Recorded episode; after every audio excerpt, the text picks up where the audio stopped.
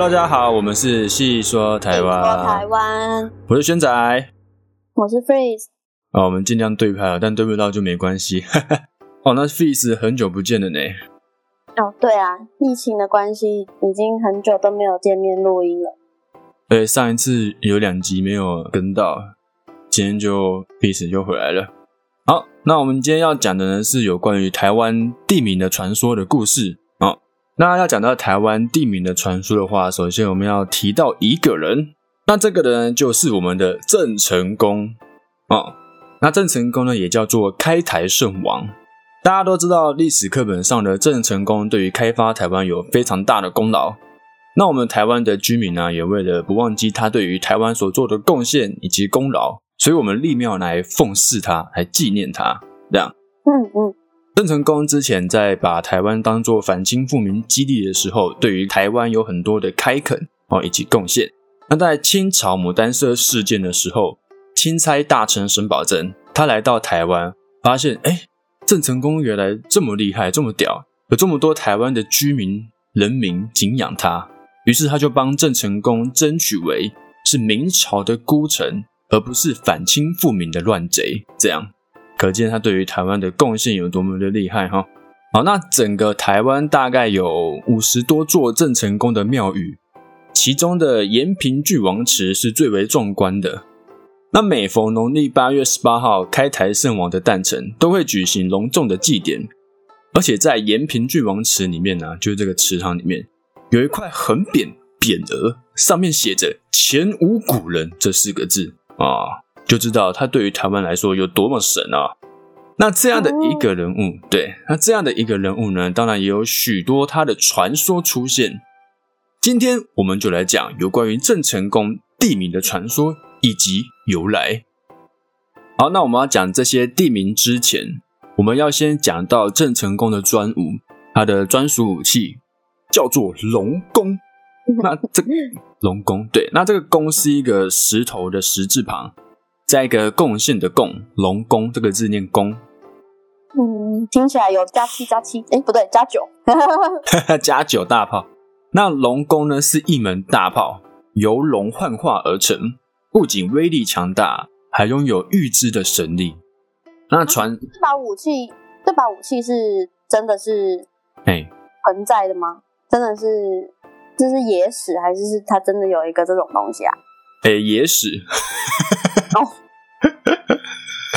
那传说哎，没有，我只是想说哈，有预知的神力，所以他没有没有真正这个东西，也没有这个大炮。诶，要说真正有没有的话，就是不知道，因为毕竟是野史，野史你不会去知道说它是真的还是假的，所以才叫野史。那证实就是确定过的事情，这样。哦，没有，因为我想说，他可能真的有一个炮啊，只是他没有被神化，这样。对对对对也是有可能，就跟剑潭一样。等下等下会讲到这些故事。好，好，讲讲这个龙宫大炮的来源哈。那传说郑成功在广东的外海。发现水中有两道光芒，于是他就派人潜下去查看。那他发现是两门铜炮，打捞起来后，其中一门铜炮就化为龙，飞入天际。那另一门铜炮因为被绑着而留下来。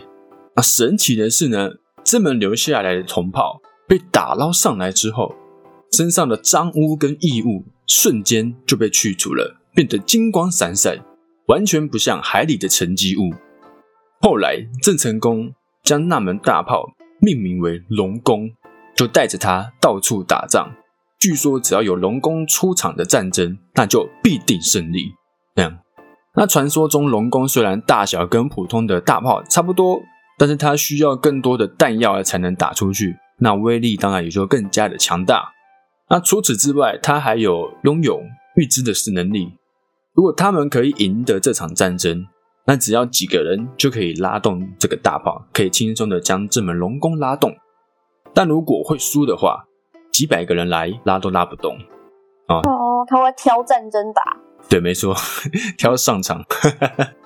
那郑成功来台的时候，这门龙宫也跟着他陆续在台湾留下了许多传说。那首先，我们就来讲讲宜兰龟怪的故事。哦，宜兰啊，费子是宜兰人哈。对，那那是我的家乡。那那你有听过就是宜兰龟怪的传说吗？哎，其实在我这边听到的版本，好像我一直以来只有印象，嗯，我印象有好几个，可是我其实印象最深刻的只有一个，就是就是他，他就是一个大的乌龟神兽，然后他自己走走走走到那里，然后他就停下来，然后在那里死掉，然后就是逐，然后死掉之后逐就逐渐变成就是经过风吹雨打什么之类的，然后就变成一个岛。哦，就变成一个化石，然后变成一座岛这样。哦，对，这是我印象最深刻的版本。哦，那说不定这就是宜兰在地的版本。哎，这我不知道。等下会讲到，就是就是你这个版本的故事，其实是最悠久的版本。哦，对，等下会关于讲到这个版本跟郑成功的版本是为什么会有这样的差别。好，郑成功，郑成功，郑成功的版本，不要挑我语病。很久没有录 podcast 了，有时候讲话会会怪怪的。好，那刚刚说的 Fish 说的那个那个大乌龟，其实就是所谓的龟山岛啊。那关于这个龟山岛啊，其实传说中有很多的版本。那其中一个就是刚刚 Fish 说的嘛。那还有另外最知名的就是郑成功的版本哦。好，那就是在宜兰的外海有一只千年龟怪，它时常吞云吐雾。那有居民就说：“哎，那个是毒物啊，只要靠近它，你就没办法动弹。”这样哦哦，还会放招，对，会放招哦，A O E 技能。那在郑成功率军经过宜兰时候，那只乌龟，那只龟，乌龟，哎，还是这这场你来念好了，直接放弃，好。那郑成功率领军队经过宜兰时候，那只龟怪呢？它逼近军队，想要吞噬士兵，造成威胁。那郑成功就使用刚刚说的那个龙宫大炮，对着这个龟怪呢，砰，直接来一炮。那重伤的龟怪沉入水中之后，过了一阵子又浮起来，不再吐雾，就变成了龟山岛。这样，那这个龟怪呢，它还要产两个卵，两个蛋，就变成了西南角的礁石。哦，对，它都产蛋。对，它还有产蛋，对，它有产两个卵。那这个礁石呢，也在呃某一年被一个水雷给破坏了。那当初郑成功打出来的那个，就是他用大炮打那个乌龟嘛，那打出来那个洞呢，就成为龟山岛上的龟潭。这样，好，那再来就来讲，对，龟潭。那事实上呢，在郑成功的信仰进入宜兰地区之前，当地就已经有老龟化石的传说，也就是。你刚刚说的那个故事哦，对，所以说呢，现在今天的龟冠传说很有可能就是他们在之后跟郑成功的信仰做了混合哦，而且啊，因为龟山岛它是属于火山岛哦，据说到诶一九六八年为止，它的龟头呃龟首的地方还会散发出白雾或者是硫磺气体，让附近的人无法呼吸，所以这就是呃龟怪吐雾的由来这样。哦，原来这是它的招式。对它的招式，就是它吐出了硫磺，对被。因为我我记得龟山岛好像是活火山。对，活火山，没错。嗯，聪明。其实台北也有活火山。那个阳明山，对不对？对对对。那某也许某一天就会爆发，然后台湾就没了。应该只有台北会没有吧？因为台北是盆地。啊，对对，正好整个台北被灭掉这样，然后其他地方都很安全，刚好一个碗在那边。哇，好，那这是龟山岛哈，有 Fish 说的那个版本跟后来郑成功信仰混合的版本。好，那接下来我们来讲剑潭的传说。那剑潭的传说，剑潭就是士林那个剑潭啊，士林夜市那边对对对，那个剑潭，剑潭那里有传说。哎呦，这个啊是哦，没关系，因为这个传说也是。蛮蛮野史的哦。那剑潭这个传说也是有很多个，那我就讲目前最普遍的传说，就是最广为流传的传说。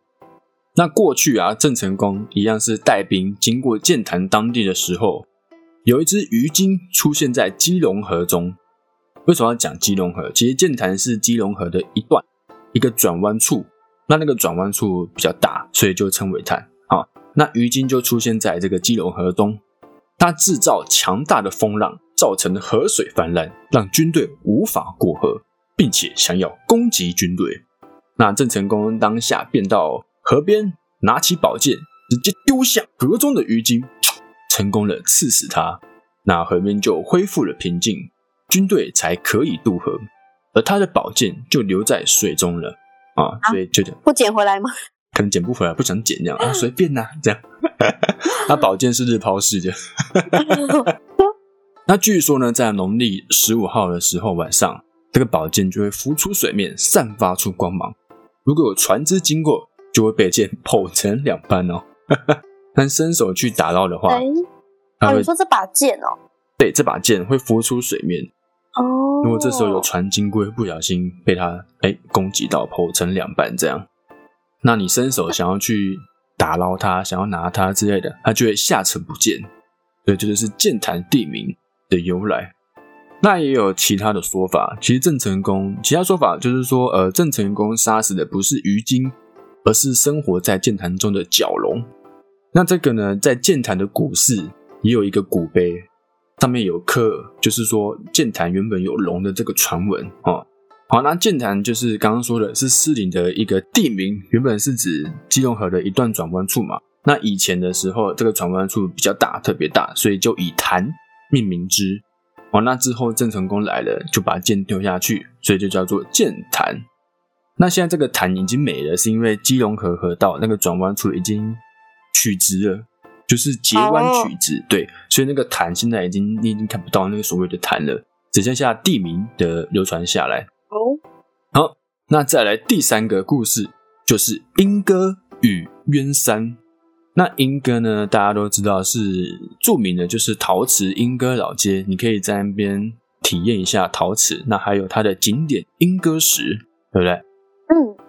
那鸳山呢，是在三峡的一座山。啊，是三峡一座山，他们也有一小段的传说。好，那传说中莺歌那边传说的莺歌就是老鹰的鹰，那歌是哥哥弟弟的歌。莺歌和鸳妖，妖是妖怪的妖，鸳妖是当时啊，当时当地盘踞的巨大妖怪，两个妖怪，那双他们双方是互相对峙，吐出毒雾，笼罩当地。啊，那当地的百姓苦不堪言。直到郑成功率领军队经过这边的时候。因为在毒雾中迷失方向，而且士兵还被鸳妖吞食，因此下令使用龙弓炮击这两只妖怪。那鹰哥呢就被打断头部、打断颈部，鸳鸯则被炸断他的下颚、下巴，还有他的鸟喙、他的嘴巴。那两只妖鸟纷纷死亡，化为莺歌石与鸳山。这样，那据说当时鸳山还有留下被炮弹打中的痕迹。没错，那现在还有吗？现在可能已经风吹雨打，已经 就跟野柳的女王头快要断掉一样，就可能已经快要看不到了。那这就是郑成功他的嗯，算是比较北部的地方的地名传说由来。那其实呃，这些说传说是因为他们真的只是传说，因为当时郑成功来台湾之后，他很快就是得了疾病，很快就去世了。他根本没有，对他根本没有到过北部啊，所以这些，所以这些都是那个人民去神化他而写出来的完全幻想的故事。对，就是人民对郑成功的敬仰而把他神话的故事。对对对对，觉得其实他是没有到过北部的。嗯，那真的感觉得出来，就是郑成功对于台湾人的重要性，就是。把它神化成像是已已经整个都是神话故事里面的神了。对，已经是一个台湾英雄了，就是只要有事，郑成功出马这种感觉。嗯，那郑成功对于台湾的贡献真的是非常的重要哈。对，好。但是其实我不知道郑成功有做过什么事情。就是当当初历史的课本教的早就忘记了，这样。对啊，而且那时候好好几个郑。郑什么郑什么，然后又郑经啊、郑克爽啊、郑章什么，他们都是很很有贡献。还有他老爸郑芝龙，一个海盗。其实郑成功他是混血儿哦，他母亲是日本人李不郎，嗯，而且他本人就是郑成功本人是在日本出生的，嗯哦，所以他其实算日本人，嗯，这样算双以现在。就以现在来讲，这样算双国籍吧，对不对？就日本，但他出生地是在日本的话，就是会归日本。啊，对，可以这样讲。但那 就是以那个时代，不知道会不会这么的那么严格做这种这些事情，搞不好会跟跟从父亲。对啊，而且当当初就是日治时期的时候，就是台湾嘛，然后清朝，然后日治时期的时候，郑成功的神话也会也有被被篡改。嗯，就是那个。宜兰龟山岛那个故事，它就被篡改成说，呃，郑成功要带礼物回日本，然后这个大龟，这个大乌龟就是其中一个礼物，然后这个大乌龟呢，它不想变成礼物，所以它宁死不屈，它就不动，就龟缩在那里。然后后来这个大乌龟的心意感动了上天，上天呢就让它变成化石，待在那。这是惩罚吧？宁死不屈，所以就就是日治时期的郑成功的龟山岛故事就变成这样。怎么感觉像是那个好啊？你不走，我就是让你定在那里，你就不要走，就是在。OK，好，那这就是今天我们郑成功地名传说的故事哦。那我们下期见喽，拜拜，拜拜。